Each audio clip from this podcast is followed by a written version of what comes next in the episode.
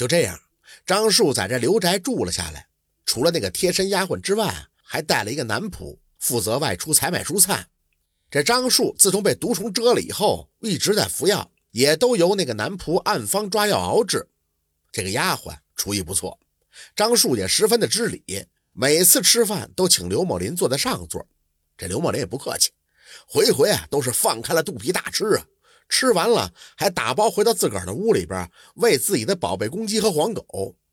不过该说不说，这刘墨林的四书五经那还是非常有水平的。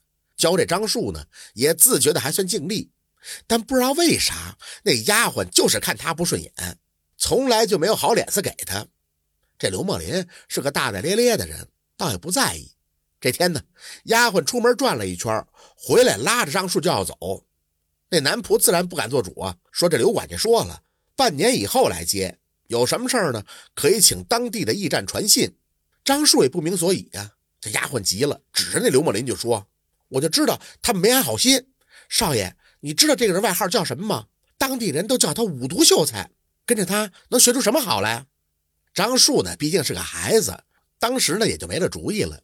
看看这个，看看那个，这刘墨林就哈哈大笑了。哈哈哈哈哈没错，我是有这么个外号。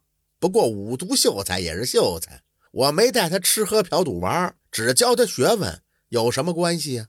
这丫鬟不听他解释，逼着张树写了封书信，表示老师不好，要回家，让男仆送去驿站。接下来的几天呢，这张树跟刘墨林学习的时候，总有些不好意思。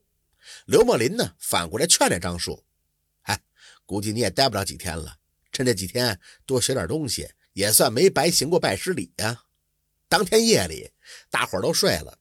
这宅子里边静悄悄的，丫鬟正睡得迷迷糊糊呢，忽然就听着地上似乎有动静，她爬起来点灯一照，顿时就吓得尖叫了起来。只见那地上有几十只黑乎乎的蜘蛛，一个个茶杯大小，正往里屋爬呢。那张树就睡里屋呢，这丫鬟一边叫张树别下地，一边拿起炕上的书就往地上砸呀。那些蜘蛛啊，根本就不搭理他，一个劲儿的往屋里边爬。张树被丫鬟叫的惊醒了，不知所措的抱着被子缩在炕上，眼看几只爬得快的蜘蛛都要上炕了。就在这时，门外传来了刘墨林的声音：“丫头，快开门！”丫鬟看着地上转圈的蜘蛛，也不敢下炕啊，就哭着喊：“地上有蜘蛛啊，有蜘蛛！”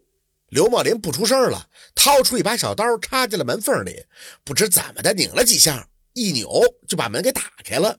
接着伴着一阵劲风。他养的那个大公鸡直接扑腾的进了屋。按说呢，蜘蛛见了公鸡就该跑，但是这些蜘蛛不跑，这躲闪着公鸡，还往炕上爬呢。看样子那就是认准了张树了。那只公鸡可是斗鸡呀，也不叫，只是一口接一口的多呀。这蜘蛛被多急了眼了，也张牙舞爪的往这公鸡腿上咬。这公鸡动作极快，用爪子踢开，接着多。激烈的战斗持续了一顿饭的功夫。到最后，只留下了满地的死蜘蛛，丫鬟这才下了地，两腿发软的往外扫着蜘蛛的尸体。张树一看，就吓得哭了起来。哼，我在家的时候就被毒虫咬过，怎么躲出来一百多里还有这样的事儿呢？就在这时候，这男仆也听到动静了，就从门缝跑了过来，焦急地说：“少爷，那算命的说你是出来躲灾的，不会是一想回家，这灾就跟着来了吧？”刘墨林仔细地看了看这些蜘蛛，告诉大家先睡觉吧。他把这公鸡就留在了张树的屋里边，一夜无事。到了第二天，这刘墨林上街去了，留下张树跟丫鬟在家。这俩人那是惊魂未定啊！直到黄昏时分，这刘墨林才回来，买了一坛子酒和一大袋子雄黄，接着就开始忙起来了。先是拿着雄黄兑水给张树洗了个澡，又用雄黄泡酒给张树喝了一杯。最后，他又把剩下的雄黄在这张树的门房外和屋子里边分别撒了一遍。张树肯定不反对呀，就一一照做了。这刘墨林呢，让这丫鬟也照做，丫鬟不肯，转头对张树说：“少爷，他不是好人。”刘墨林也不生气，似笑非笑的说：“ 你想让你的少爷平安过活这几天，就得听我的。”丫鬟撇撇嘴，忽然就想起件事儿：“哎，对了，昨天晚上没给你开门，你怎么从外边打开的？”刘墨林毫无愧色地说：“撬门压锁的人，那我认识的多了。虽然我没实践过，但总是看过吧。”说完了，他捏着这丫鬟的鼻子，硬给她灌了一杯雄黄酒，扬长而去了。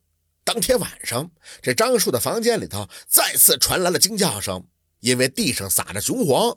虽然没有东西从地面上爬过来，但有很多黑色的蝎子从房梁、墙壁的砖缝爬了出来，直接落到了炕上，翘着尾巴冲着张树就爬了过去。